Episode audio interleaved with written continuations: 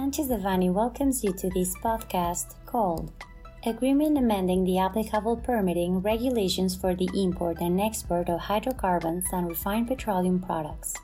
We remind you that this material is only informative and cannot be considered legal advice. For more information, please contact our lawyers directly.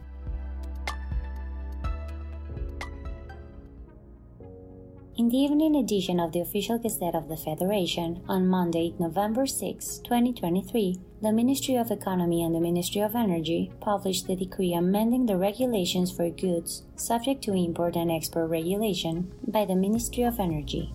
The decree came into effect the day after its publication in the Official Gazette of the Federation and modified existing regulations published in the Official Gazette of the Federation on December 26, 2020 and November 22, 2022. In broad terms, the decree's primary purpose is to combat the irregular or illegal use of hydrocarbons and refined petroleum products, implementing measures to ensure their traceability from origin to final sale and consumption. Some relevant aspects of the decree include 1. An expansion of the list of products subject to import export permits. 2. Updates to the requirements for issuing new import and export permits for hydrocarbons and petroleum, along with response times or assumptions of refusal by the Ministry of Energy. 3. Implementation of control mechanisms for the import and export of hydrocarbons and refined petroleum products, covering new products and establishing traceability mechanisms. 4. Limitations on the extension of permits. 5.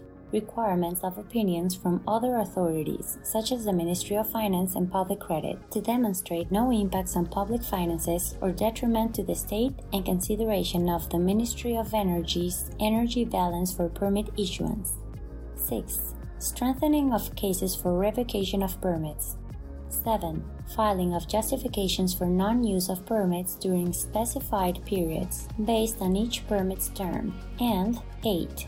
Increased regulatory burden of permits, among other provisions.